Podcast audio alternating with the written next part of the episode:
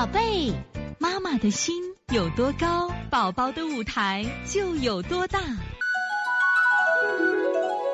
现在是王老师在线坐诊时间，我们看一下我们壮壮，幺零八六上海壮壮爸，他说问题一：壮壮这次发烧，周一出了一身疹子，查了血，细菌感染，周二退了，疹子到现在还没退完，身上摸上去也不是很平滑，精神很好，该怎么弄呢？是不是体内还有热，疹子没消完？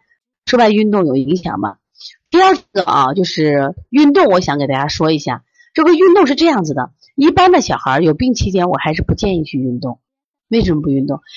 你看我们孩子好像他本身他累，他在家得病啊，他可能觉着这个孤单的很，没意思的出去玩，一运动他一出汗，出汗本身消耗，那个小风一吹，这孩子就病了。所以说，往往在家里静养会好一些。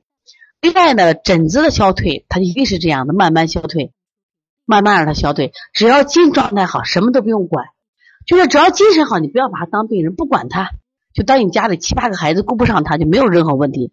你记住，小孩一点不装病，知道吧？另外，这个腺样体重了，这个打呼噜，晚上翻来覆去睡得不好，脚丫子凉凉的，什么意思？心肾不交。记住，小孩他不应该是上热下寒。我们大人也不应该是这样。只要你人体的温度你觉得不正常，我上面热，我上面想喝水，我底下却不想要水，我一喝了就尿，不正常，阴阳不平衡。我这一出汗就凉，阴阳不平衡。所以说，像这个孩子一定是要都干成干什么呀？像这种脚凉的孩子，如果是在尿频呀，或者说是胆小谨慎的孩子，重点调调寒、调肾阳，把正气补足了，比什么都强啊。你不要光管他腺样体打呼噜，你证据足了，腺样体自然就不打了啊。所以从现在开始学习小儿推拿，从现在开始学习正确的育儿理念，一点都不晚。